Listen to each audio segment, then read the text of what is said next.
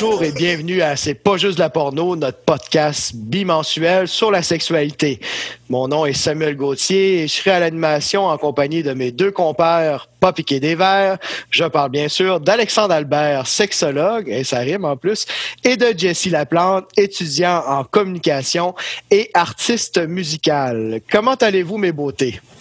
Ça va super bien, toi? Ça va très bien, merci. Et toi, Alexandre? Ah, moi, ça va super bien. Euh, je pense que nos auditeurs et auditrices doivent se demander comment ça que cette semaine, notre son est différent. Ben, c'est parce que cette semaine, les quatre personnes, les quatre euh, euh, personnes qui sont sur le podcast, dont Samuel, moi et Jessie et notre invité, on est tous en Zoom. Donc, les dernières semaines, hein, Samuel et moi, on était en, en Tascam. Maintenant, on est tous en Zoom. Oui, pour des considérations, en fait, euh, de santé personnelle. Alexandre et moi, on a eu des petits problèmes de santé et on est en train de se soigner. Ne, vous inquiétez pas, tout va bien, mais on est obligé de rester à la maison et c'est pourquoi on est tous sur Zoom. Alors, vous allez nous excuser euh, au niveau de la qualité, mais je pense que vous allez comprendre quand même assez bien l'information qu'on veut vous donner ce soir. Nous allons parler en plus d'un sujet qui est polarisant, qui est la pornographie. Euh, et je suis curieux de savoir comment vous sentez face à un tel sujet, Alexandre et Jessie. Euh, qu'on parle de pornographie aujourd'hui, ça vous fait quoi? Ben, dans le ventre et dans le cœur. Ah, il y aurait d'autres places que ça pourrait faire de, l'effet. Mais euh, moi, personnellement, je trouve que c'est un super beau, sujet. C'est un sujet que, justement, l'invité qu'on reçoit ce soir m'a un peu titillé à en découvrir plus. donc, c'est un sujet que, que j'apprécie beaucoup parce qu'il y a plusieurs facettes, il y a plusieurs dimensions à la pornographie. Euh, malheureusement, aujourd'hui, on va pouvoir seulement qu'en voir quelques-unes. Ça va être plus des, petites introductions, en tout cas, je crois pour ma part. Euh, mais je pense que ça peut être vraiment intéressant pour les auditeurs auditrices. La pornographie est un sujet extrêmement large, c'est sûr qu'on couvre pas tout le sujet ce soir, euh, mais en même temps, on va essayer d'en donner le plus possible. Jessie, toi, comment tu te sens? Euh, moi, honnêtement, c'est un sujet qui m'intéresse beaucoup. Je trouve ça absolument fascinant. Je trouve ça particulièrement intéressant qu'il y ait des personnes qui euh, qui sont, sont motivées par la recherche en lien avec ce sujet-là parce que c'est un sujet tabou. La sexualité en général est un sujet tabou, ou en tout cas d'une certaine mesure. Donc, euh, pour moi, qu'une personne s'y attarde, cherche à, à, produire des nouvelles statistiques ou à produire de la nouvelle information sur laquelle on peut s'appuyer, euh, je trouve ça merveilleux. Je suis tellement heureux qu'on ait un, un, un invité qui va pouvoir nous en dire davantage. Oui, ça va être cool. En fait, pour nous en parler davantage, nous recevrons plus tard dans l'émission un spécialiste de la pornographie gay masculine. On parle de M. Simon Corneau, qui est professeur au département de sexologie de l'UCAM et auteur de nombreux articles scientifiques sur le sujet. Alexandre, je pense qu'il a été même ton professeur. Oui, ça a été mon professeur à deux ou trois reprises, si je ne me trompe pas. Euh, puis c'était vraiment un des profs euh, coup de cœur de mon baccalauréat euh, à l'UQAM. D'ailleurs, je me réserve quelques questions à ton sujet, à notre invité, Alexandre. On va en connaître un peu plus sur Alexandre l'étudiant, mais on... c'est à venir, c'est à venir. Je vous rappelle que vous pouvez nous rejoindre via notre ligne texto anonyme Sexinfo au 819-303-3737 et via notre page Facebook du Bras Outaouais. Si vous voulez avoir les liens aussi, euh, on met toujours des liens avec de l'information euh, supplémentaire par rapport au sujet de nos podcasts. Vous pouvez les trouver sur notre page Facebook du Bras Outaouais. À votre avis, combien de personnes écoutent notre podcast depuis le début, Alex? Ben, moi, je pense qu'on doit être rendu pas mal au même niveau que le, profit que l'industrie pornographique fait par année. On parle d'environ, euh, en tout cas aux États-Unis, je vous donnerai le chiffre tantôt. Là, vous nous direz si ça ressemble un peu au nombre de personnes qui pourraient écouter notre podcast. Jesse, toi, tu penses qu'il y a combien de personnes? J'en ai tellement aucune idée, mais j'espère vraiment que ça a une belle portée et que ça vient sensibiliser un grand nombre de personnes. D'accord. Bon, on est sûr que ta blonde fait partie de, nos auditrices. Euh, oui, absolument. D'accord. Fait qu'on a au moins une auditrice qui nous écoute religieusement. C'est déjà pas pire. J'aimerais maintenant pénétrer dans le cœur du sujet, pénétrer, hein, on, choisit un peu nos termes, de ce soir qui est euh, la porno. Euh, vous serez peut-être d'accord avec moi, mais je crois que la pornographie est un sujet assez sensible. Euh, même si la plupart d'entre nous savons que l'industrie de la porno génère des profits faramineux, on parle d'environ 10 milliards de dollars qui est, euh, qui est engrangé chaque année seulement aux États-Unis. Euh, malgré ces profits-là extraordinaires, peu de gens semblent à l'aise de dire publiquement qu'ils en consomment pas facile de dévoiler que nous sommes des consommateurs de pornographie. Il semble que la porno traîne avec elle une image plutôt négative, à tort ou à raison. Mais qu'en est-il vraiment? L'épisode d'aujourd'hui va tenter de faire de la lumière sur les différents euh, aspects et enjeux de la pornographie grand public, mais aussi particulièrement dans les communautés gays et gays masculines. Pour nous éclairer davantage sur le phénomène, ben, je vais céder la parole à notre ami Alex qui nous a préparé sa chronique habituelle. Oui, merci Samuel. Euh, écoutez, auditeurs, auditrices, euh, je tiens à vous, euh, vous annoncer que ma chronique cette semaine va être un petit peu plus courte. J'ai un peu de difficulté à parler ces temps-ci, mais je trouvais ça important quand même de vous faire une petite chronique sur la pornographie, hein, un de mes sujets qui m'intéresse beaucoup. Donc, j'ai regardé beaucoup de, de littérature, puis j'ai été obligé question de recherche scientifique pour le podcast, d'écouter un petit peu de pornographie. Un petit peu. Quelques heures. Tu t'es hein, sacrifié pour la cause. Et oui, euh, des fois, on m'appelle Alex le Noble. Hein, ici, c'est le cas. Euh, parce que je voulais pas que nos auditeurs et auditrices euh, tombent dans ce piège. Mais non. mais oui, j'ai dû écouter de la pornographie pour nos auditeurs et auditrices pour justement être en mesure de bien expliquer ce, que, ce dont je veux parler aujourd'hui. Donc, on, connaît pas mal tout le monde je crois, euh, ce qu'est la pornographie, ce qu'on va appeler mainstream, hein, la pornographie plus classique, entre guillemets. Euh, donc, cette pornographie qui est euh, accessible facilement sur des sites comme YouPorn, Pornhub, name it. par contre, ce que le monde a tendance à peut connaître, euh, c'est la pornographie dite féministe, hein, de la porno féministe. Euh, souvent, le monde me dit ah, ça existe, ça, de la porno féministe. Les féministes sont pas contre la pornographie et tout. Ben, c'est plus compliqué que ça. On pourrait faire un épisode complet là-dessus, mais on va juste faire un petit quelques minutes. Donc aujourd'hui, je vais vous parler surtout d'un texte euh, qui regarde euh, la porno mainstream et la porno féministe et qui explique un petit peu davantage là, euh, les différences, les nuances. Donc ça peut être un beau texte pour nos auditeurs et auditrices d'aller voir après. Le texte a été écrit par Michel Bergeron Deschaines, Alexandra Fournier et Myriam Pomerleau, toutes des personnes qui ont étudié en sexologie, bien sûr. Hein? Donc, euh, dans ce texte-là, qu'est-ce qu'il regarde? C'est vraiment que euh, la porno mainstream, hein, la porno facilement accessible, c'est vraiment une pornographie qui est, euh, qui est plus hollywoodienne, si on veut, hein, plus star system, qui va mettre les meilleurs angles, les meilleures positions, vraiment pour que tout soit accessible dans une même scène. Donc, on peut voir toutes les parties génitales des personnes, la vulve, le pénis, l'anus, les seins, les pectoraux, peu importe. Puis, l'accent, surtout dans la porno hétérosexuelle, aujourd'hui, je vais vous parler, euh, c'est beaucoup axé sur la pénétration elle-même et ce qu'on va appeler le, money shot ou le cum shot. Hein. Euh, souvent, c'est quoi un, money shot? C'est l'éjaculation dans le visage de la fille. Hmm. Euh, donc, hein, quand on disait au début de la saison, oreille chasse, vous abstenir, cet épisode-ci, c'est pas mal le plus, le plus hard qu'on va parler. Donc, dans la porno mainstream, le plaisir est beaucoup axé sur le plaisir de qui? De, la personne masculine, de l'homme dans euh, les vidéos hétérosexuelles.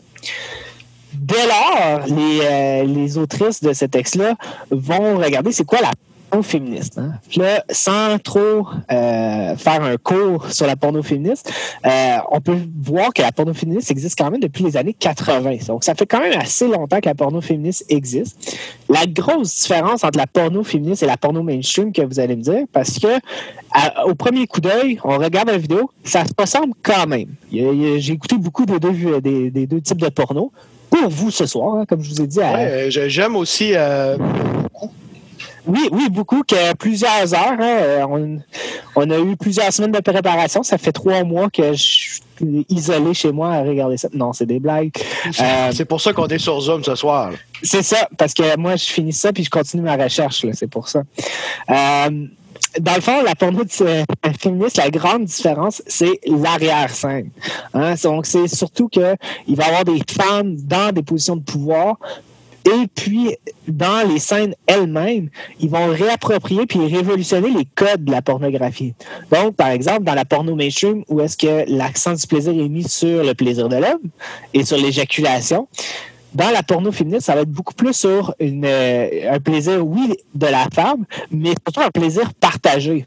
Hein? Donc, ça, le, le, vidéoclip ne va pas finir avec l'homme qui éjacule. Même si la femme a eu 25 orgasmes avant, ben, ça va finir que les deux ont atteint un, sentiment de, de, plénitude sexuelle. il y a beaucoup de monde qui disent Ouais, mais là, ça peut pas être de la porno encore là, quand on parle de féminisme, il euh, ne faut pas oublier qu'il y a plusieurs courants féministes. Donc oui, il y a des personnes qui sont euh, anti-pornographie, il y a des personnes qui sont pro-pornographie ou pro-travail pornographique. Hein.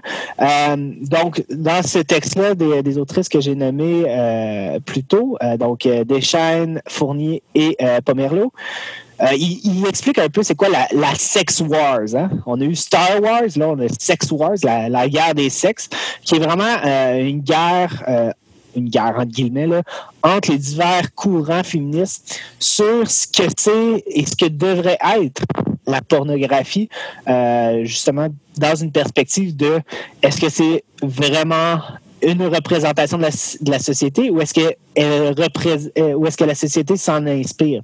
Hein? on parle beaucoup justement de qui vient avant de, qu'est-ce qui se passe euh, mais dans ce texte-là on peut voir que la pornographie est plus dépeinte comme une peinture de l'humain dans son, plus euh, son plus caché hein? parce que la pornographie justement comme qui en parle dans ce texte-là c'est souvent une façon pour l'être humain de découvrir certains fantasmes certaines certains plaisirs qu'on ne veut pas toujours s'avouer.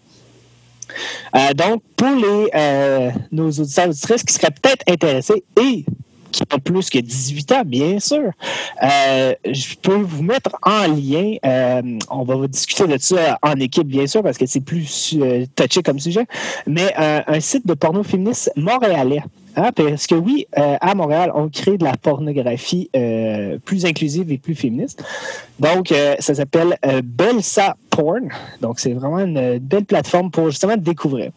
Le seul, je pourrais dire, le seul bémol de la porno féministe comparativement à la porno mainstream, c'est qu'il faut payer parce que ça coûte plus cher à faire de la porno féministe parce que, comme je vous ai dit, l'envers du décor est plus équitable et plus égalitaire. Donc, les femmes et les hommes ont un salaire qui est équitable. Tandis que de la porno mainstream, la femme souvent va faire moins d'argent que l'homme.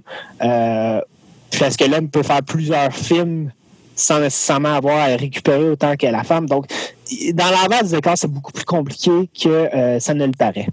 Placé comme, comme n'importe quelle entreprise au final, où est-ce que s'ils vont, par exemple, une compagnie de vêtements, où est-ce qu'ils font faire les vêtements au Bangladesh, par exemple, ben c'est sûr que les conditions de travail sont différentes là-bas qu'ici. Donc, normalement, on, va payer moins cher pour des produits qui, qui sont créés là-bas que si c'était des produits locaux. Fait que c'est totalement logique. Ben oui, on parle d'encourager le, local, hein? donc euh, encourageons la pornographie locale aussi. C'est une excellente idée.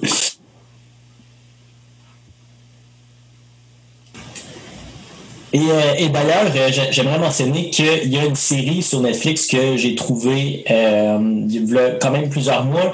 j'ai trouvé ça extrêmement intéressant et je le recommande à tous les auditeurs et auditrices qui, dans le fond, va aborder le sujet de la, pornographie féministe, mais qui ne se limite pas à ça. Donc, c'est assez vaste. C'est tout, tout plein de sphères, finalement, de la pornographie.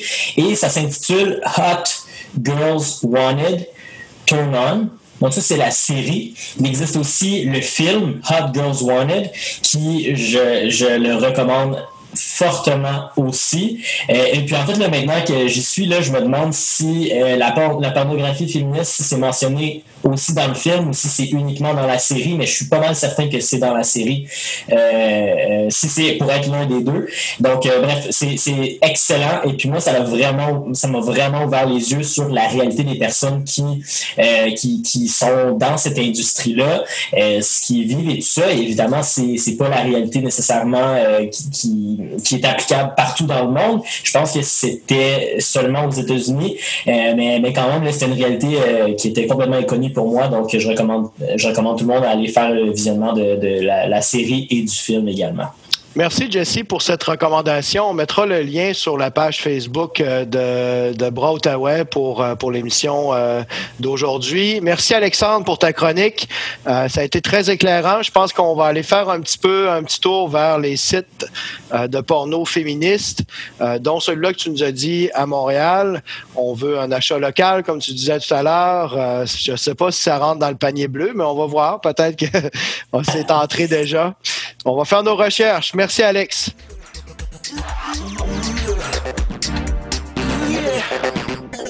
C'est maintenant l'heure d'accueillir notre invité d'aujourd'hui, M. Simon Corneau. Bonjour, Simon. Bonjour, Samuel. Ça va bien? Ça va bien, vous? Oui. Est-ce qu'on se, on se dit vous, on se on peut se tutoyer sans problème. parfait. Ça va me faire plaisir d'avoir ce contact-là. Et euh, je suis très heureux de. On, en fait, on est très heureux de t'avoir euh, avec nous aujourd'hui. Euh, Simon, comme j'ai mentionné tout à l'heure, tu es professeur au département de sexologie de l'UCAM. il paraît, il paraît, j'ai entendu entre les branches que tu as été le professeur d'Alex. je suis curieux de savoir comment il était comme élève. Oh, Bonne question. assez tranquille. Oui. tranquille. Oui, oui, c'était pas, ce, pas celui qui participait le plus en classe. Ah, OK. Oui, je pense qu'il y avait peut-être des choses à dire, mais peut-être qu'il n'osait pas les dire devant tout le monde. J'écoutais beaucoup. Sinon, son cours était très intéressant, donc j'écoutais beaucoup, j'absorbais.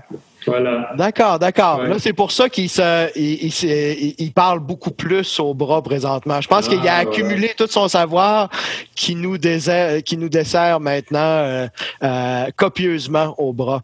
Euh, est-ce vrai aussi que comme il le mentionne souvent en rencontre d'équipe, qui était l'élève le plus doué de sa cohorte. Ça, il nous en parle régulièrement.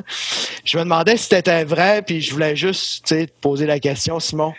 Ça, je pourrais pas répondre parce que une cohorte, hein, une cohorte, c'est 150 personnes, donc je connais pas toute la cohorte, donc je pourrais, j'ai pas accès à la moyenne générale cumulée d'Alexandre, donc je peux, ça, je peux pas, je peux pas répondre. D'accord. Mais tu auras compris, on aime beaucoup Alexandre Aubras, puis on l'aime beaucoup dans l'équipe de C'est pas juste de la porno, fait que c'est pour ça qu'on aime bien le taquiner qui aime bien châtie bien, j'ai l'impression aussi. Hein? Qu'est-ce qu'on dit? Euh, avant de commencer notre première question, euh, est-ce que tu peux nous dire un peu brièvement ce qui t'a conduit à t'intéresser à la pornographie gay euh, masculine comme champ d'études universitaire? OK. Oui, ben, je vais prendre quelques détours pour y arriver. premièrement, ça fait longtemps que je m'intéresse à la pornographie comme sujet. Je dirais que mon, mon intérêt premier part de secondaire 2. Donc, à l'époque, j'étais sur la rive sud de Québec, au secondaire. Et puis, euh, il y a un groupe qui est venu nous parler dans notre. C'était quel cours D'économie familiale. Je sais pas si vous avez connu ça. Éco-femme. Oui, on, fait, on faisait des galettes, de la couture, tout ça, mais il y a eu un, petit deux heures qui a été dédié sur un groupe, et je ne me souviens pas lequel, qui est venu nous, montrer un peu. Euh, l'importance d'être critique face à ce que l'on voit. On s'entend qu'à l'époque, on parlait pas beaucoup de pornographie. On en parlait, mais c'était plus euh, bêta, VHS, euh, Playboy, Playgirl, des magazines, tout ça. Il n'y avait pas Internet. Donc, on analysait avec le groupe des, publicités un peu pour voir quels sont les stéréotypes, qu'est-ce qu'on nous vend ici, pourquoi passer par l'image sexualisée pour nous vendre du shampoing, etc. Puis le message que j'ai retenu de cette rencontre-là, c'était que même si on est en secondaire 2, on ne nous prenait pas non plus pour. Euh, on ne nous prenait pas pour des nonos, finalement. On était capable de sens critique. Puis ce que j'ai aimé, c'est l'importance de décoder ce qu'on nous envoie. C'était un peu à partir de là. C'était pas axé sur porno directement, mais on en parlait un peu par la bande également. Donc, euh, fait que ça a aiguisé, ça aiguisait un peu ton sens critique, autrement dit, c'est ça? Un peu, oui, c'est ça. je trouvais ça intéressant aussi de, ben, de parler de ces choses-là avec les jeunes, donc avec nous, avec moi à l'époque. Donc, c'est ça. Pour en arriver à porno gay, ça a été plus lors euh, de. Moi, j'ai fait. Euh, ma discipline d'origine, c'est la criminologie. Fait que j'ai étudié à Ottawa d'ailleurs. Donc, j'ai habité votre région pendant longtemps. Hmm. Euh, wow! Ouais. J'ai habité Côte-de-Sable, j'ai habité le Chinatown à Ottawa. Mmh. J'ai passé un petit six mois pas loin des, carrefours, des galeries à Gatineau. ah, les galeries de Hall. non, à Gatineau. Les promenades. Les promenades, voilà, c'est ça. J'ai habité un six mois pas loin des promenades. euh, c'est ça, donc... Euh, lors de ma maîtrise, moi, j'ai travaillé sur euh, la pornographie dans les bars Donc, en fréquentant le milieu, tout ça, je me, dis, je me posais la question, ben, c'est un bar ordinaire, on s'entend, c'est pas, c'est pas, un sex bar, c'était pas. Euh, euh, je me disais, comment ça se fait qu'il y, y, a de la porno dans, plusieurs bars Fait que j'ai interviewé des, des barman, des propriétaires de bars et des clients de bars à Montréal et à Ottawa pour voir un peu qu'est-ce que ça signifie, qu'est-ce que ça vient soutenir finalement. Donc, euh, ce qui en est ressorti beaucoup, c'est l'aspect de. Ben, c'est que ça vient un peu sexualiser l'ambiance et l'atmosphère. Ça vient un peu, soutenir le rôle aussi d'un barrier qui faciliter la rencontre, les rapprochements, ça peut briser la glace, etc. Fait que ça vient un peu sexualiser l'ambiance et tout ça. Donc, après ma maîtrise, euh, j'ai lu beaucoup sur la porno, etc., sur le milieu gay. Fait que, avec certaines discussions que j'ai eues avec des gens, des, connaissances, puis tout ça, qui me parlaient beaucoup de leur usage, puis qu'est-ce que ça envoie comme message, ça a l'air facile dans le milieu gay, ça a l'air plus accepté, puis tout ça. Puis j'avais lu certains, articles qui, soutenaient un peu ça aussi, que la pornographie dans le milieu gay, elle est, elle est normalisée, et plus acceptée, plus acceptable, tout ça. Et il y avait peu d'études à l'époque sur un, peu les impacts. Qu'est-ce que ça, comment c'est reçu ça? Chez, les usagers Donc j'ai décidé de faire mon doctorat sur le sujet. J'ai interviewé peut-être euh, une vingtaine, une trentaine d'usagers euh, à Ottawa et à Toronto. Et puis voilà, fait que j'ai poursuivi. Et puis depuis que je suis professeur, j'ai fait une recherche euh, avec auprès de 1000 usagers québécois porno gay. J'imagine que tu as, eu euh, quand même plusieurs révélations, plusieurs constats qui, se sont, euh, qui ont apparu, j'imagine, à travers toutes ces recherches-là. Euh, la première question qui me vient à l'esprit à, la suite de tes recherches, c'est de savoir est-ce que les scripts pornographiques ont un impact sur les rapports sexuels entre les hommes? Est-ce que la pornographie, autrement dit, qui est un peu codifiée, je pense, a un impact sur la sexualité des hommes qui aiment les hommes? Euh, des impacts, il y en a. Et ça, ça je ne peux, pas, peux pas le nier. en même temps, il ne faut pas oublier que ce n'est pas, pas Simon qui vous parle, c'est Simon le professeur qui vous rapporte aussi des recherches. Donc, ce n'est pas mon opinion personnelle ici. D'accord. Mais des, des, des, impacts, euh, il y en a. Des impacts positifs et d'autres plus délétères ou plus négatifs, si on veut. Il, y en a des deux côtés, c'est certain. Euh, et en même temps, il faut faire attention parce que lorsqu'on parle de la pornographie, on nous demande de plus en plus, quand on fait de la recherche sur le sujet, de spécifier les types ou les formes de pornographie dont on parle. OK. Donc, euh, il y en a plusieurs? Ben, il y a plusieurs niches, il y a plusieurs genres, il y a plusieurs types. Euh, si vous allez juste, par exemple, je suis sûr que vous n'êtes pas allé parce que la pornographie, c'est les autres qui en, qui en, font usage, pas nous autres. Hein. C'est ça que je dis dans mes cours souvent. On va parler de nos amis, du monde qui connaissent du monde, qui connaissent du monde, mais c'est pas nous autres. Euh, si jamais vous avez des amis qui vont sur Pornhub, vous allez voir les étiquettes, les, fameux tags hein, qu'on utilise. C'est assez, assez spécialisé, donc, euh, donc il y a du interracial, euh, il y a bareback, il y, a une série de trucs en fonction de soit le physique des acteurs et des actrices, soit en fonction des actes sexuels performés, soit en fonction d'une de, série de facteurs. Donc, on nous demande en recherche de spécifier. ça va être difficile pour moi ce soir de répondre à vos questions en disant la pornographie, en un seul bloc, elle est comme ça, ou elle est négative en soi, ou elle est positive en soi. Ce que je tente toujours de faire, c'est un peu un petit mouvement de balancier vers, vers le centre. C'est-à-dire, je ne célèbre pas la pornographie gratuitement pour ce qu'elle est. Je ne la, condamne pas non plus ouvertement, l'accusant de tous les maux et de tous les torts. J'essaie de reconnaître quand même qu'il peut y avoir un point milieu. OK. Fait que tu as, un regard plutôt neutre ou plutôt rationnel sur la question, si je comprends bien? J'essaie, j'essaie, mais d'être neutre, c'est un peu euh, c'est un peu une utopie, je pense. Hein. oui. Euh, et malheureusement, comme je m'intéresse aux impacts d'usage de, pornographie chez les hommes gays, mais souvent, je peux passer pour quelqu'un qui est anti-pornographie, ce qui n'est pas le cas. Mais c'est juste que les gens, parfois, surtout qu'on parle d'impact, s'imaginent que je suis contre le produit, que je le condamne. C'est pas ça. C'est de le reconnaître et c'est de voir un peu comment le, produit est reçu. Parce que des impacts positifs, il y en a aussi. Les gens apprennent avec ça. Les gens prennent du temps pour eux, les gens relaxent, ils relâchent les tensions, la gestion du stress. En plus, en, en temps de pandémie, prendre soin de soi un peu, euh, ça peut pas faire de tort à grand monde. Donc, euh, Effectivement. Fait que ça, ça sera un impact positif justement du fait que euh, ça peut devenir un, moment de relaxation, un moment de, de, reconnexion avec soi que de consommer de la pornographie. Est-ce qu'il y a d'autres impacts qui, qui, qui, sont en lien, qui peuvent être positifs ou plutôt ben, moins positifs, mettons? Je dirais pour les gens issus des minorités sexuelles, l'aspect de validation est vraiment important dans tous les, les, les, euh, les, écrits sur porno gay, de, se sentir validé, de regarder, de voir que oh, ben, je ne suis pas tout seul, ça existe, hein, la sexualité entre hommes, c'est là, on peut faire ça, on peut... donc ça peut valider, ça peut en apprendre. Et politiquement parlant, puis historiquement parlant, l'argument de la validation été beaucoup a été très important pour, la, pour le milieu gay, la pornographie gay, etc. Dans un monde homophobe qui nie un peu l'existence de, l'homosexualité. Enfin, la pornographie nous dit quelque chose. Elle nous valide, elle nous dit ben, ben ça existe, je suis pas tout seul à aimer ça, ou à vouloir ça, ou à désirer un homme. Donc, euh, donc c'est un aspect très, très important qui a été utilisé euh, par ces années 70, finalement. Enfin, on a un document, hein, un texte, comme on dit, qui, qui valide, qui nous envoie le message qu'on existe. Oui, c'est en fait c'est une validation de notre propre sexualité là qu'on avait avec la pornographie. Ok. Puis ça, j'imagine que cette pornographie là, comme tu disais tout à l'heure, c'était pas juste, c'était pas Internet nécessairement parce qu'elle n'existait pas. Euh, on avait des magazines porno gays qui étaient cachés, passés euh, mm-hmm.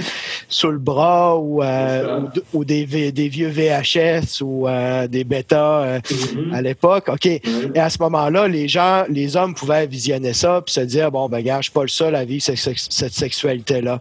Euh, est-ce qu'il y a des impacts qui sont un peu moins positifs, par contre, que tu euh, as fait comme constat au niveau de la pornographie gay?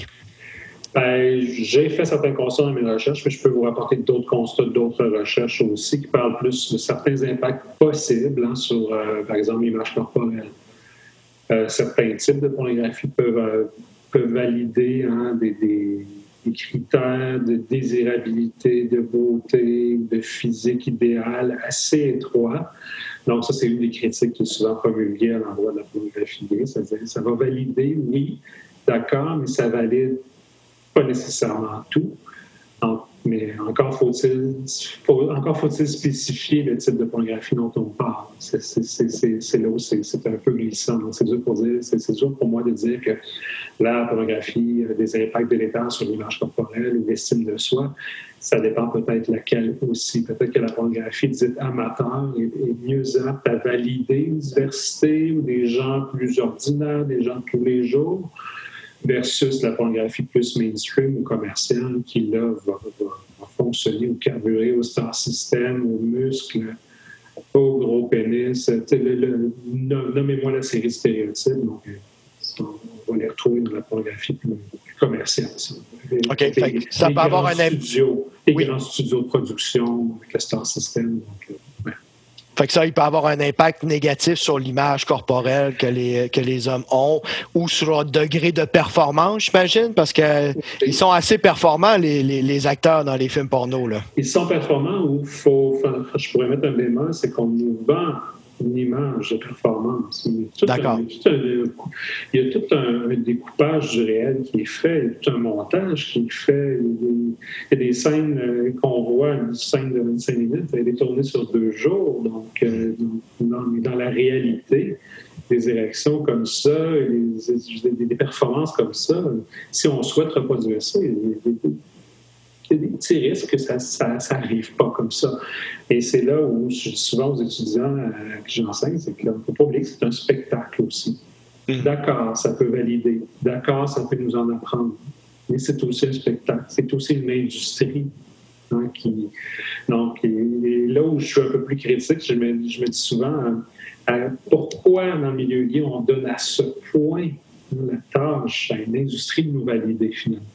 Mm c'est une bonne chose, mais en même temps, c'est une bonne chose. Fait que j'ai pas réponse à ça, mais je vous fais réfléchir finalement. Oh, oui, oui, oui. Il y a une relation d'amour-haine qu'on peut avoir avec la pornographie, autrement dit. Voilà. Est-ce qu'il existe dans la pornographie gay masculine une pornographie qui ressemble un peu à la pornographie féministe?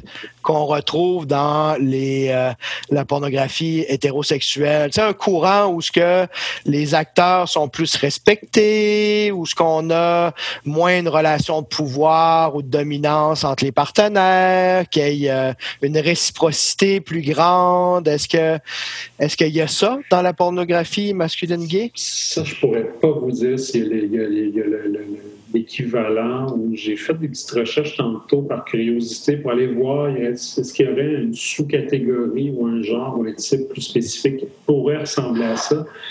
J'ai pas trouvé d'équivalent. Donc, euh, D'accord, ça sera, ça sera à rechercher éventuellement. On, fera des recherches, Alexandre, Jesse et moi là-dessus. Euh, est-ce que la, pornographie euh, gay masculine a un impact sur les rapports euh, euh, interculturels? Est-ce que est-ce qu'il y a des stéréotypes en lien avec les, les, cultures? comme, comme par exemple, on voit, mettons, moi, moi je n'ai pas peur de le dire que je consomme moi-même de la pornographie. Et dans la pornographie que je consomme, des fois, les Asiatiques sont beaucoup les personnes soumises, les hommes noirs sont les dominants. Est-ce que est-ce qu'il y a beaucoup de, codifiage comme ça, de, codification des rapports sexuels dans, la pornographie gay masculine? Énormément. D'accord. Énormément. Donc, je parlais tout à l'heure que la pornographie comme industrie envoyée au profit, ben, c'est clair qu'elle va carburer aussi, au stéréotype. Ça, et ça, j'accuse pas la porno gay nécessairement, j'accuse la porno, j'accuse Hollywood, j'accuse plein de médias finalement de, perpétuer plusieurs euh, stéréotypes ethno-raciaux. Et c'est clair que dans la porno gay, il y en a. Euh, il, y a, des analyses de contenu qui ont été, menées aussi où on a on codifié certaines vidéos en fonction. Et oui, effectivement, on peut arriver à la conclusion que bien souvent, lorsque un homme asiatique est dépeint, il sera en position de, plus, plus si on veut, plus réceptif, etc. Donc, et là encore, je parle de, manière générale de pornographie plus mainstream, mais effectivement, il va y avoir une sursexualisation des, des hommes noirs, par exemple, une sursexualisation des, des, hommes, euh, des hommes arabes, des hommes latinos. Euh, donc oui, ils vont, jouer beaucoup avec ces stéréotypes. Et ce qui est documenté, et d'ailleurs j'ai sorti un article l'an dernier à ce sujet, tiré de mon étude auprès de 20, 1000 usagers au Québec. Euh, ben, c'est la pornographie bareback en particulier. Donc, quand je vous parlais de type tout à l'heure, mais si on prend le type bareback, extrêmement racisé, extrêmement racialisé, extrêmement stéréotypé en termes de, en termes de groupe ethno-raciaux. Donc, euh, c'est ça.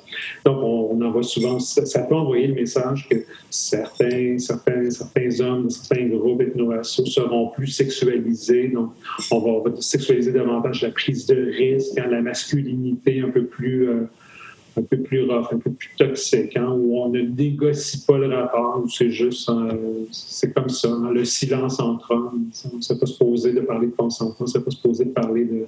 C'est ça. Donc, euh, donc ça, c'est reconnu, c'est documenté que la pornographie bareback, en particulier, est extrêmement racialisée. OK, c'est intéressant. Alexandre avait une question. Oui, Simon, dans le fond, euh, pour nos auditeurs auditrices qui connaissent peut-être pas ce que ça veut dire bareback, est-ce que tu pourrais juste nous expliquer c'est quoi cette catégorie-là, s'il vous plaît? Bien sûr, bien sûr. Donc, la, pornographie bareback, euh, c'est une pornographie qui dépeint des comportements dits, entre guillemets, à risque. C'est sûr qu'aujourd'hui, avec, avec tout ce qui est PrEP, etc., donc quand la, donne est un peu plus glissante, certains vont dire, oui, mais si, si les acteurs prennent la PrEP, ça n'envoie pas nécessairement le mauvais message. N'oublions pas, on se remet dans le contexte de la pornographie, on n'a pas nécessairement tout le scénario, on n'a pas hein, les acteurs, hein, leur nom, qu'est-ce qu'ils font, qu'est-ce qu'ils prennent, etc. C'est comme on a souvent accès à des petits clips seulement qui nous envoient euh, quelque chose. c'est donc pornographie bareback, hein, des, comportements qui sont documentés comme possiblement pouvant transmettre euh, le VIH, par exemple. Euh, le non-usage du condom, les façons anales sans condom, ingestion de sperme, euh, donc, euh, éjaculation dans la bouche, etc. Donc, c'est une pornographie. La pornographie bareback est, dans les écrits, dites beaucoup plus crue, beaucoup plus, euh, un peu plus agressive aussi, un peu plus rough. Donc, et tout ça, hein, en vous ramenant à ce que je disais tout à l'heure, quand on, ajoute la composante ethno-raciale. Donc, qu'est-ce qu'on qu'est-ce qu'on sexualise et comment et pourquoi? Donc, mm. euh, voilà. Donc, là, je mets de l'huile sur le feu. Hein, je disais tantôt que la pornographie pouvait être, pouvait être nous libérer, pouvait, pourrait nous valider, mais en même temps, elle peut nous enfermer dans d'autres petites cases aussi. Effectivement. Euh, est-ce que, euh, en fait, je voulais juste faire une petite parenthèse. Il y a la PrEP aussi euh, que tu as mentionné. encore là, la PrEP, on pourrait dire que c'est un traitement qui, qui aide les gens à prévenir du VIH. Mm-hmm. C'est un médicament qu'on prend tous les jours ou de façon permanente ou intermittente pour se protéger du VIH. Fait qu'il y a des acteurs porno qui pourraient en prendre dans le bareback, qui pourraient se protéger du VIH même s'il n'y aurait pas le condom, si je comprends bien. Là. C'est ça, mais en même temps, est-ce qu'on le sait? Oui, c'est ça, ça, c'est la question. parce qu'à l'époque où on pouvait aller se louer une vidéo VHS, on avait accès au film. Avec Internet, on a accès à des clips, on peut vraiment y aller à la carte, hein, puis que ça, ça m'excite pas, ça, ça, ça, ça, ça. On, pourrait, on peut y aller dans le très précis. Oui. Donc, est-ce qu'on a vraiment accès à qui sont les acteurs, etc.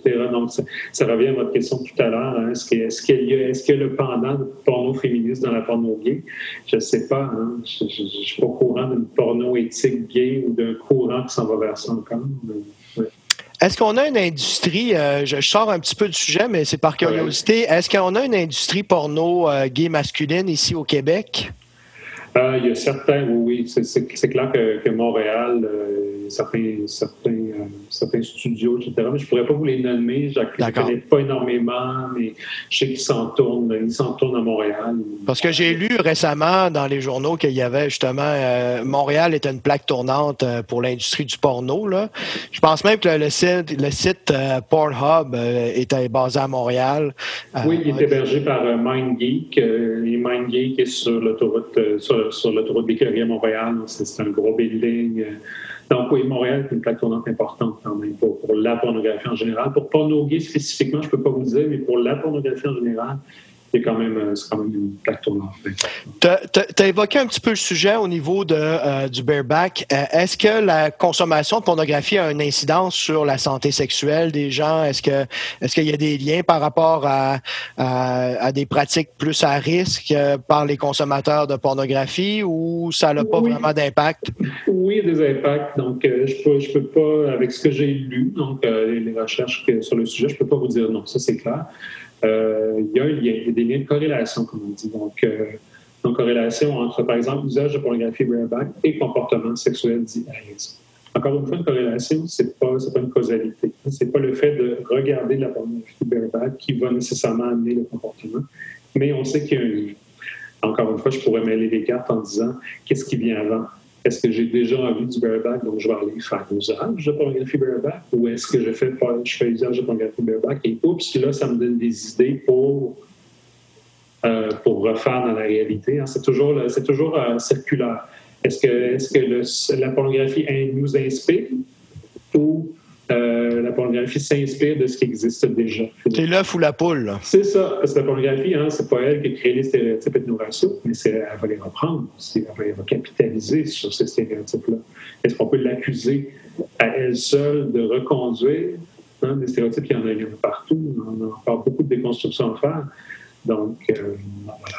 Est-ce que tu penses. Est-ce que vous me suivez toujours? Oui, oui. Est-ce que, tu penses, est-ce que tu penses que l'industrie de la porno a encore des belles années devant elle? Je ne pourrais pas répondre. Je pourrais pas répondre. On a parlé d'un âge d'or de la pornographie, par exemple. Si on parle de la pornographie plus en général. Ah oui? Euh, Présentement? Non, on a parlé d'un âge d'or dans les années 70, depuis 80, tout ça, où il y avait vraiment des des, des, grands, des gros noms, hein, des, des, acteurs et des actrices connus, reconnus, tout ça. Aujourd'hui, on est tellement spécialisé, on est tellement niché, il y a tellement de types et de formes de pornographie qu'on est moins dans cette espèce de grand monde de la pornographie. On est dans plusieurs petits mondes, je pense. Donc, euh, je ne pourrais pas répondre à votre question. Internet, Internet a changé la donne pour beaucoup. Hein, pour beaucoup, énormément, énormément. Ça, c'est clair qu'on doit reconnaître la part des technologies sur pornographie. Donc, a encore une fois l'œuf ou la poule. Souvent, il y a plusieurs auteurs qui vont dire que la pornographie va propulser certaines technologies et d'autres vont dire que c'est la technologie qui propulse un peu la, pornographie. Donc, encore une fois, c'est circulaire. Et c'est clair que, comme industrie, la pornographie va en profiter des nouvelles technologies. Ça, c'est sûr et certain. On est loin euh, des, émissions de Bleu Nuit, des épisodes de Bleu Nuit qui passaient à TQS à une certaine époque, vers avec, avec, Emmanuel. C'est ça, exactement. Euh, ça paraît bien soft hein, par rapport à ce qu'on peut retrouver maintenant sur l'univers du web. C'est sûr. Euh, parlant justement de, de, l'Internet et de la pornographie, est-ce que, est que tu en, sais un peu sur les, les, dépendances que ça peut amener la consommation de pornographie? Est-ce qu'il y a des gens qui sont dépendants à la pornographie ou, euh, on ben, fait décider un jugement tout simplement qu'on a envers de certaines personnes qui en consomment beaucoup? Ben, il y en a. Je, suis certain que si vous, parliez, euh, si vous aviez un entretien avec certains psychologues ou certains sexologues cliniciens, ils vous diraient que très certainement, ils reçoivent des gens qui expérimentent une certaine forme de détresse liée à leur usage. Ça, on ne peut pas le nier en même temps, il y, a, tout un débat sur comment conceptualiser cette dépendance. Il y en a qui parlent d'addiction, il y en a qui disent ben non, c'est pas une addiction, c'est pas la même chose que d'ingérer un produit puis d'être dépendant à. Fait que, est-ce que c'est une dépendance technologique? Est-ce que moi, dans, certains de mes articles, je, je, parle d'usage problématique, qui est déjà un peu plus, euh, qui est moins fort qu'addiction. Donc, euh, Comment tu définis ça, l'usage problématique? C'est quoi la euh, définition? Ben, comme il y, a, beaucoup de concepts associés, il y a beaucoup de critères, puis ça, mais il y a vraiment comme, il y a quand même certains critères qui sont un peu, euh, sont un peu communs à plusieurs échelles de, de mesure. C'est-à-dire le temps passé. Euh, la personne considère qu'elle passe trop de temps. Elle perd du temps de travail, du temps de relation, du temps de famille, amis, etc. Donc, euh, au détriment de, de son usage une certaine, détresse engendrée aussi. Euh, donc, euh, certains grands critères comme ça qui mm. reviennent beaucoup dans les échelles. Donc, euh, voilà. Mais c'est pas non plus. c'est un, discours qui est très populaire dans une espèce de panique morale. Oh là là, c'est dangereux la dépendance, tout ça. il y a, un, article que j'ai en tête qui parle de 4,2% chez les hommes et 1,2% chez les femmes, peut-être. Mm. Donc, en même temps, ça, c'est un article avec son échantillon. Il y a d'autres articles avec d'autres échantillons, mais tu sais, c'est pas non plus comme, euh, comme tu sais, 37 de la population est à risque de dépendance à la pornographie. Il y a des chiffres qui existent, c'est quand même euh, relativement bas.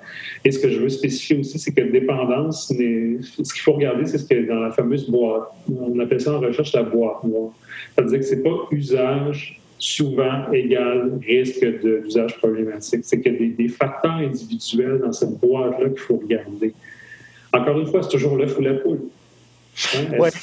il, y a un article que j'entends qui parle de, la solitude et de l'isolement et de l'usage de pornographie. Il y a une corrélation. Mais est-ce qu'on fait usage de pornographie parce qu'on se sent seul ou est-ce qu'on se sent seul parce qu'on fait usage de pornographie? Donc, il faut faire attention. Effectivement. Euh, au direct, des fois, l'un peut alimenter l'autre.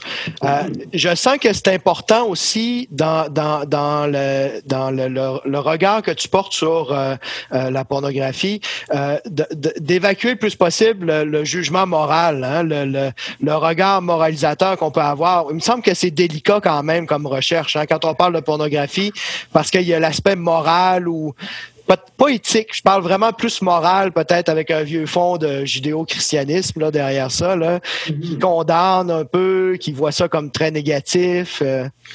Oui, mais même aujourd'hui, encore aujourd'hui, c'est quand même un sujet qui a, une valence émotive importante. On semble dire qu'on est tout cool avec ça, pas de problème. En plus d'un milieu gay, il ne faut pas trop s'énerver. Il y, a encore, il y a encore des débats ces débats-là existent encore. J'enseigne un, nouveau cours. Bon, ça va être la deuxième fois cet hiver que je l'enseigne, depuis l'an dernier, qui s'appelle Pornographie et Société. Donc, c'est 45 heures entièrement dédié à la pornographie. Et puis, le, discours des féministes radicales anti-pornographie est encore très, très présent. depuis les années 2000, ça revient, les mêmes arguments reviennent. Donc, il y a encore cette peur, il y a encore cette. Euh, donc, ça engendre. on marche sur des œufs. Et, ça, je le présente aux étudiants aussi. Premièrement, à partir du moment où on parle de sexualité, c'est polarisé, c'est polarisant, c'est politique, c'est glissant, c'est contentieux.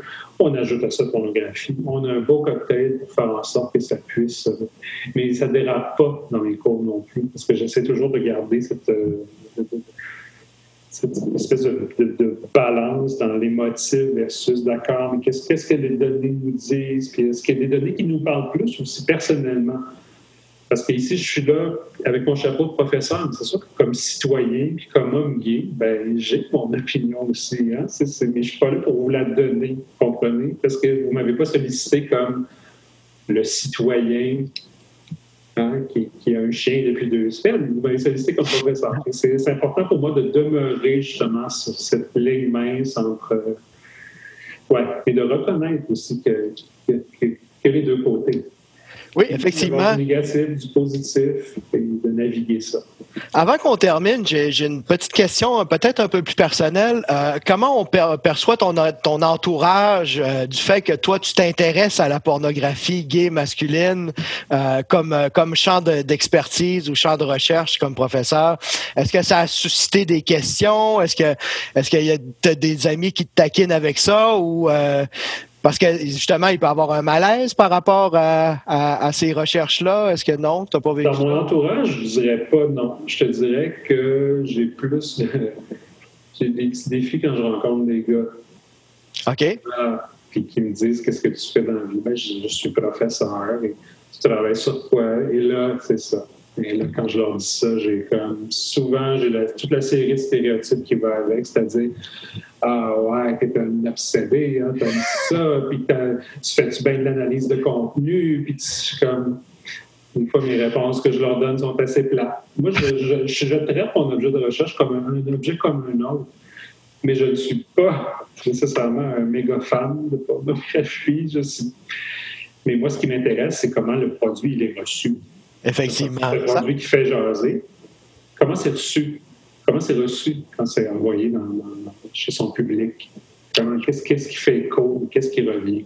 Je pense que le cliché, euh, les sexologues le vivent aussi. Hein? Quand on dit qu'on va étudier en sexologie ou qu'on est sexologue, euh, tu dois aimer ça, le sexe, toi. Tu dois être un peu euh, nymphomane ou dépendant de la sexualité. Soit ça, oui, soit ça ou soit le contraire aussi? Ah oui? OK. Ben, des fois, le stéréotype peut être pas loin. Ah, t'as peut-être pas ça, t'as des problèmes avec ça. Ah, OK, oui. C'est ça. Ou, ah, moi, la pornographie, par exemple, ah, mais t'es contre ça. C'est pour ça que tu l'étudies. Ben non, je suis pas quelqu'un de.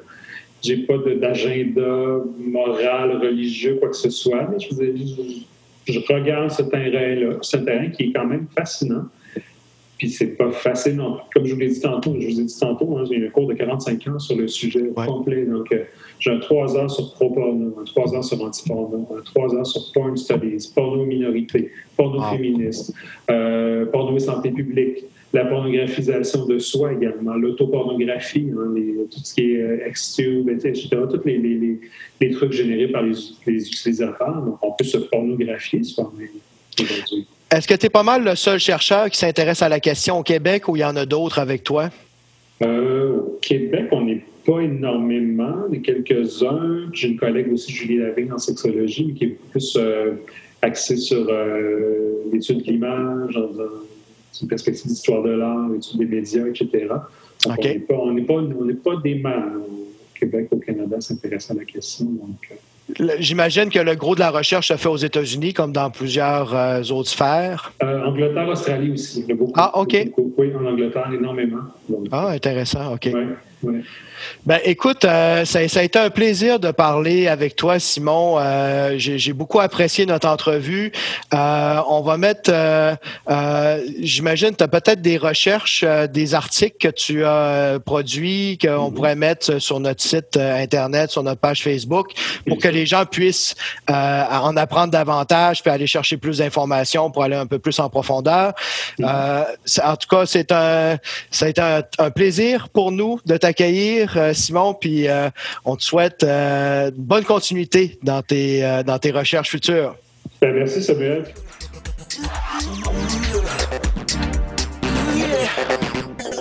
Après cette entrevue euh, fort intéressante avec euh, notre ami euh, Simon Corneau, c'est maintenant le temps de notre chronique culturelle avec Jesse. Jesse, qu'est-ce que tu nous as préparé aujourd'hui? Ben, en fait, j'allais m'avancer avec deux choses que j'allais aborder. Euh, je vais essayer de survoler plus rapidement la deuxième chose, mais euh, la première, euh, qui est une belle découverte pour moi, d'ailleurs qui m'intéresse suffisamment pour que j'en fasse l'achat prochainement, mais c'est un livre qui est intitulé Pornodyssée, une saison dans l'industrie pornographique, donc écrit par Jean-Marc Beausoleil, et puis ça a été, ça a été sorti le 24 août 2020, donc c'est quand même assez récent, c'est plutôt cette année. je peux vous lire euh, le synopsis, puis ensuite, euh, je vais vous faire un survol de ce que j'ai appris euh, également sur ce livre-là. Donc, les activités entourant la production de films pour adultes se sont accrues au Québec, au point où Montréal est devenu une plaque tournante de ce commerce international qui engrange euh, annuellement des milliards de dollars. Et puis c'est drôle, on a l'impression de, de euh, lire exactement ce qui a été mentionné plus tôt. Euh, donc en fait, mon introduction. Voilà, c'est ça. c'est quand même très drôle. donc, portrait ludique et sans concession de l'industrie pornographique, Pornodyssée donne la parole à ceux et celles qui font jouir nos écrans. À la fois reportage, essai littéraire et confession biographique, ce livre est le fruit d'une enquête basée sur de nombreuses entrevues avec les Québécoises et les Québécois qui façonnent le porno d'ici et d'ailleurs, qu'ils travaillent devant ou derrière la caméra. Il s'agit d'une invitation à passer au-delà de l'écran pour visiter les coulisses de la fabrique de l'érotique avec ses rêves et ses cauchemars. Euh, ça doit être intéressant de voir ça, hein, parce qu'on voit pas souvent l'envers du décor de la photographie. Voilà. Et puis en plus de, de, voir l'envers du décor euh, québécois, ça, pour vrai, ça, on dirait que c'est une révélation pour moi quand j'ai trouvé ce livre-là. Je me suis dit, wow, ça existe pour vrai. Euh, J'étais extrêmement heureux de tomber là-dessus. Euh, en fait, euh, euh, donc ce qu'on voit là, c'est une sorte, c'est une sorte d'enquête finalement sur l'industrie pornographique au Québec. Jean-Marc Beausoleil, en fait, a fait une immersion volontaire dans l'industrie québécoise légale des films pornographiques. Euh, il est allé à la rencontre, comme mentionné plus tôt, là, de, en fait, de, stars euh, pornographiques pour les questionner sur leur expérience. Dans son livre, il va euh, rapporter les propos justement de, ces personnes-là. Son intention, c'est de dénoncer le modèle industriel à grande échelle de la pornographie québécoise qui pousse et puis, je dis québécoise, mais franchement, on va se le dire, c'est probablement quelque chose qui est commun partout à travers le monde euh, et qui pousse euh, à toujours augmenter la production. Euh, et ça, ben, en fait, il invite aussi les gens à adopter une vision qui serait non moralisatrice, de plutôt comparer la pornographie légale à d'autres produits de consommation et de démontrer aussi que des gens pouvaient ressortir de, cette expérience-là sans être stigmatisés ou traumatisés à vie. moi, en fait, je suis tombé sur, euh, une entrevue menée par euh, Penelope McWade pour Radio-Canada. Ça a été publié, euh, aux en ouais, on pourrait dire publié le 10 septembre 2020. Donc, en fait, c'est justement l'auteur, donc Jean-Marc, qui, qui a été passé en entrevue avec également deux sexologues qui se sont joints à lui. Et puis, dans cette entrevue-là, là, en fait, on ils vont, ben, en fait, tous les, participants vont discuter des enjeux qui entourent la pornographie, euh, et aussi, on peut, euh, on peut entendre davantage sur d'où l'initiative de l'auteur est partie euh, et un peu son opinion sur tout ça, sur tout le sujet, et aussi de l'adversité qu'il a vécu en voulant en voulant écrire ce livre-là ou en voulant faire cette, cette, cette enquête-là. Euh, et parce que bon il, a, bon, il a effectivement vécu de l'adversité. Et euh, aussi, ben, quel genre de contenu euh, on doit s'attendre à avoir dans euh, Pornodyssée, donc dans son livre. Euh, donc c'était une superbe entrevue, euh, pas trop trop longue non plus. donc définitivement, je vais partager le lien de ceci-là pour que ça puisse être disponible pour vous. mais je vous encourage à aller l'écouter très, très, très intéressant. Euh, et aussi, j'ai un, deuxième petit thème en fait à vous partager parce que c'est quelque chose, en fait, j'avais tellement, tellement hâte qu'on arrive au sujet de la pornographie. Euh, je trouve ça tellement intéressant comme sujet et puis euh, malheureusement, peut-être qu'on n'en parle pas assez. on n'en parle pas, mais on vit, tu sais, quand les portes sont fermées, tout ça. Donc, je trouve qu'il y a raison de plus pour en parler puis venir mettre la lumière sur, sur les tabous. en fait, on m'avait déjà parlé dans le passé, puis je suis allé l'écouter écouter pour la première fois. En fait, c'est une c'est un TED Talk. je sais pas si vous êtes familier avec ça. donc, c'est vraiment comme une, courte, disons, présentation sur un sujet. Et puis, il y, a, une belle variété là, avec TED Talk. Mais Ici, on a Cindy Gallop, c'est ça son nom, euh, qui a présenté du contenu. Le sujet était Make Love, Not Porn. Euh, c'est une euh, vidéo de 4, minutes 30 environ. donc, en fait, c'est une dame qui, a, qui est dans la soixantaine, qui vient du Royaume-Uni plutôt, et elle dit ouvertement qu'elle a des relations sexuelles avec des hommes dans la vingtaine. en fait, elle, ce qu'elle aborde, c'est l'effet de la pornographie hardcore, dite hardcore. donc, qui serait peut-être considéré comme euh, mainstream, finalement. Donc, c'est en fait une, une, pornographie qui est très explicite, qui a beaucoup de détails, tout ça. Euh, et puis elle, en fait, ce qu'elle remarque, là, cet effet-là de la pornographie, elle peut le remarquer durant justement ses rapports sexuels avec des hommes plus jeunes, beaucoup plus jeunes d'ailleurs.